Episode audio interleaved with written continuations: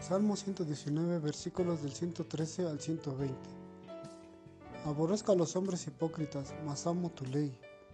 Mi escondedero y mi escudo eres tú, en tu palabra he esperado.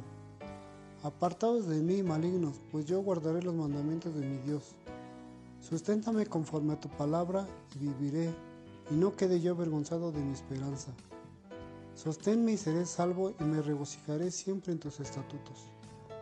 Oye hasta todos los que se desvían de tus estatutos, porque su astucia es falsedad.